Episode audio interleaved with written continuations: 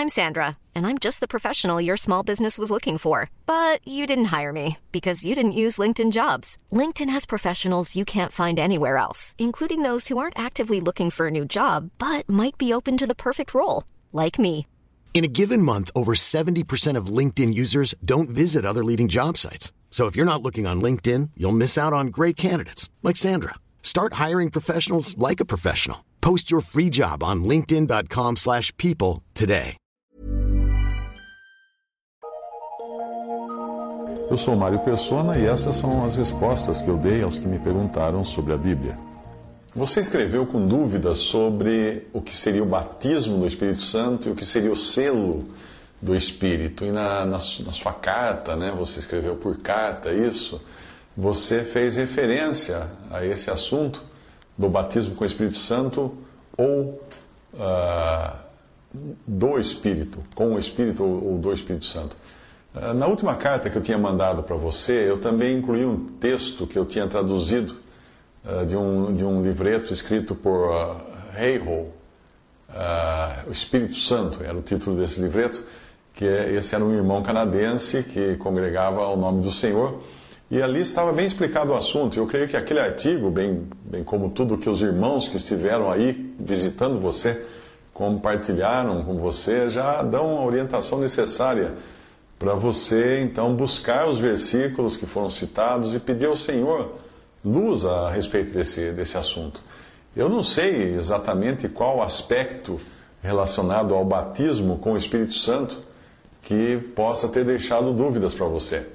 É importante que quando nós analisamos esse assunto, nós devemos nos desfazer de todos os preconceitos adquiridos pela influência pentecostal que hoje invade o cristianismo a passos largos e semeia uma fé baseada mais no que as pessoas veem e naquilo que elas experimentam do que naquilo que é a palavra de Deus.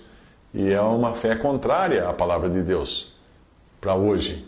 Eh, você encontra alguns fundamentos em Atos, capítulo 20, versículo 29, Romanos 8, 24, uh, também versículo 25, e Hebreus 11, versículo 1. Talvez se você ler novamente o texto escrito por aquele irmão Heyhoe, uh, será possível identificar quais os pontos que tenham gerado dúvidas em você. Para mim, colocando de uma forma bastante simples, embora generalizada, não é? O, o, batismo com o Espírito Santo já aconteceu uma vez, no dia de Pentecostes. O Senhor havia dito aos seus discípulos em Atos 1:5, vós sereis batizados com o Espírito Santo não muito depois desses dias. E aconteceu esse batismo que o Senhor prometeu, no dia de Pentecostes, conforme, conforme o relato de Atos capítulo 2, quando todos os santos foram batizados por um Espírito em um só corpo como depois o apóstolo Paulo menciona em 1 Coríntios 12, 13. Isso nos mostra que ninguém pode ser parte do corpo, do corpo de Cristo a menos que seja feita a habitação do Espírito Santo, sendo então acrescentado a esse um só corpo que foi formado lá atrás por ocasião do batismo do Espírito Santo, que só acontece, só aconteceu uma vez, no dia de Pentecostes.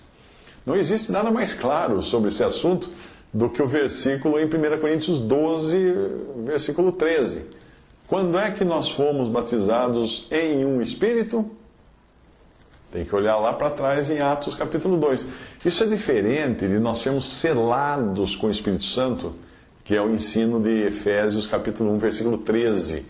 E isso acontece depois que ouvistes a palavra da verdade, o evangelho da vossa salvação, e tendo nele também crido, fostes selados, etc, etc.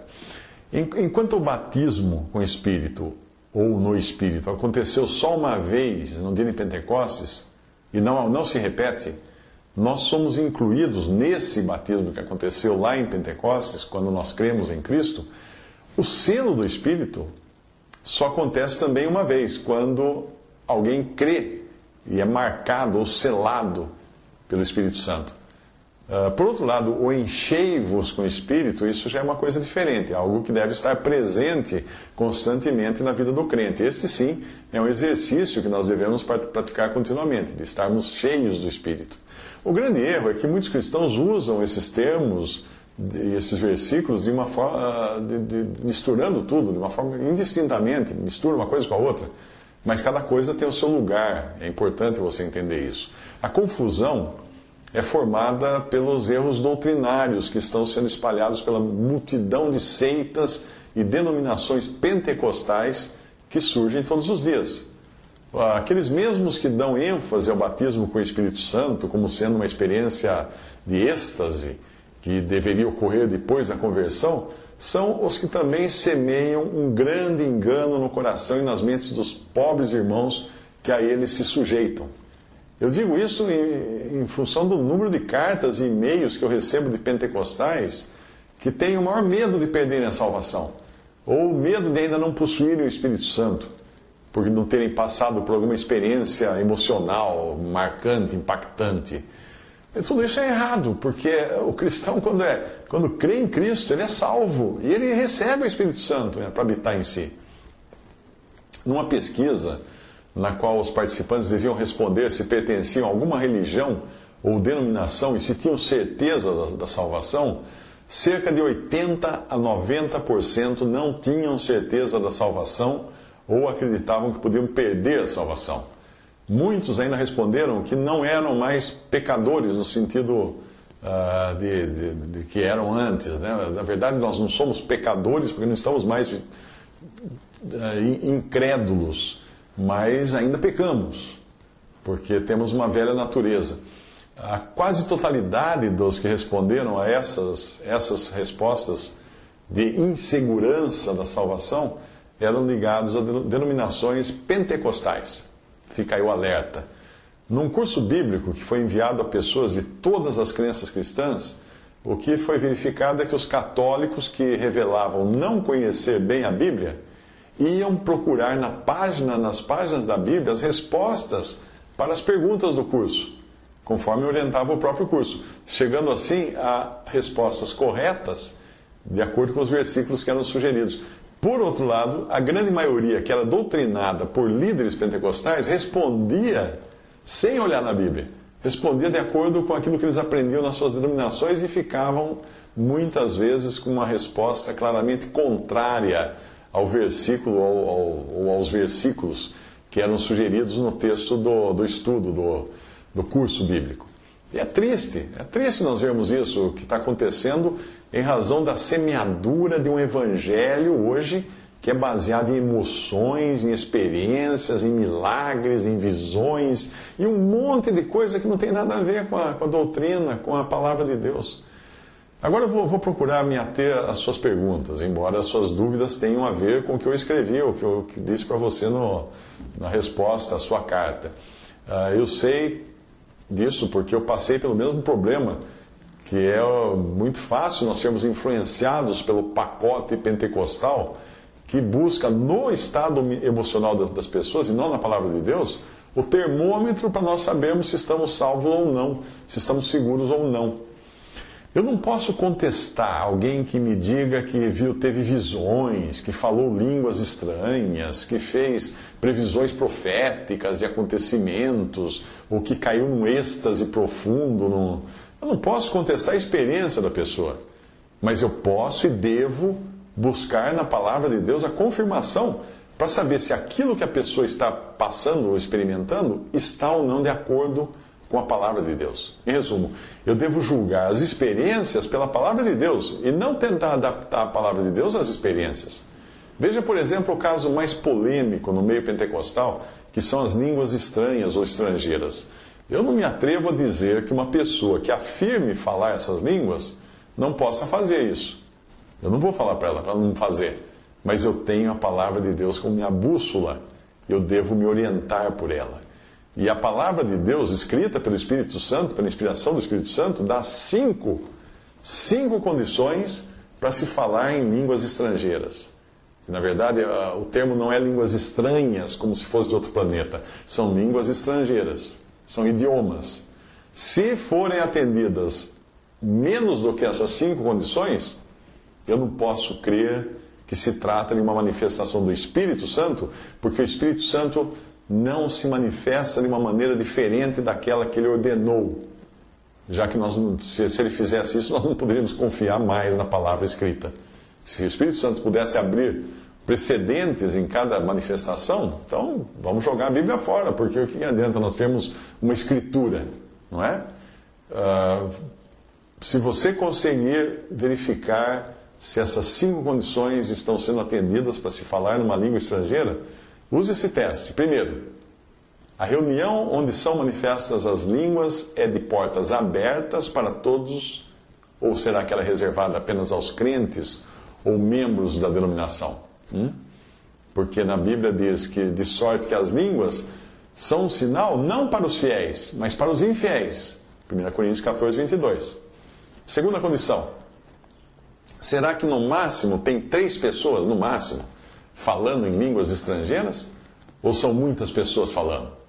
Hum? Que diz a palavra: se alguém falar em língua estrangeira, ou língua estranha, faça-se isso por dois ou, quando muito, três. 1 Coríntios 14, 27. Primeira parte do versículo. Outra condição: falam um de cada vez ou todos juntos? Essa é a pergunta que você tem que fazer.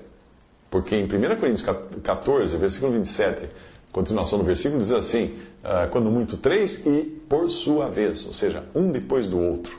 Hum. Não se fala junto. Outra condição: existe interpretação simultânea de todos os que falam? Porque a Bíblia fala, e haja intérprete. Mas se não houver intérprete, seja calado na igreja. 1 Coríntios 14, 27. Outra pergunta que você deve fazer: as mulheres também falam na igreja? O que diz 1 Coríntios 14, 34? As mulheres estejam caladas nas igrejas, porque lhes não é permitido falar. Portanto, cinco condições aí, que se não cumprir essas cinco condições, você, você pode ter certeza que não é do Espírito Santo. É da carne, é da emoção, é de qualquer coisa, mas não é do Espírito Santo.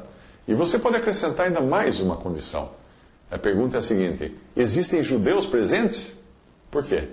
Pois Deus não enviou sinais para convencer gentios, mas sim judeus.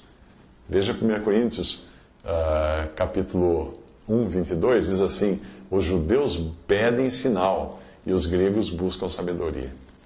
Eu, particularmente, nunca encontrei um grupo de cristãos que cumprisse todas essas condições na hora de manifestar aquilo que eles chamam de falar em línguas. Nunca encontrei.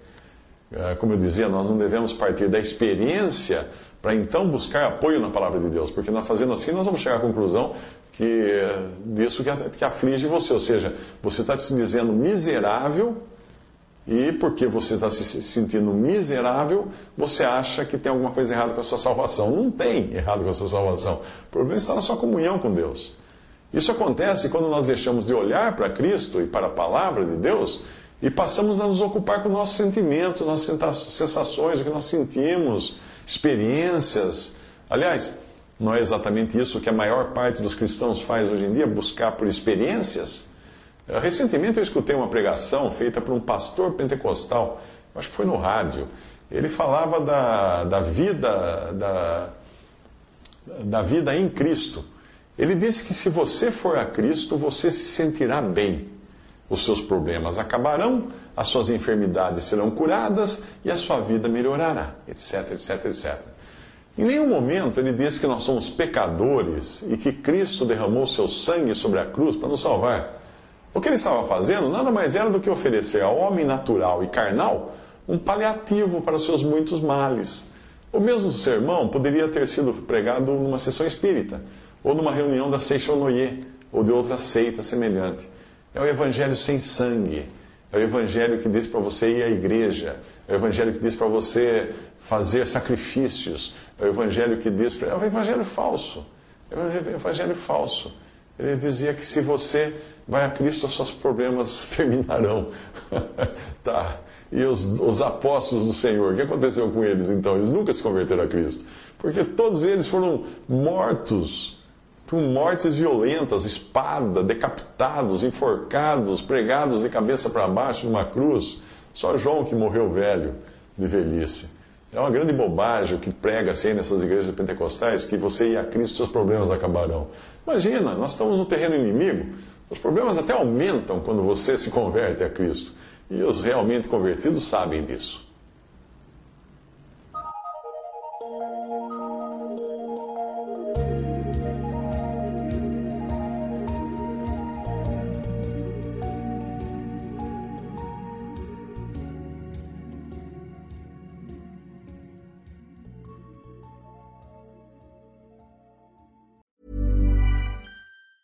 A lot can happen in three years, like a chatbot may be your new best friend. But what won't change? Needing health insurance. United Healthcare Tri Term Medical Plans, underwritten by Golden Rule Insurance Company, offer flexible, budget friendly coverage that lasts nearly three years in some states. Learn more at uh1.com.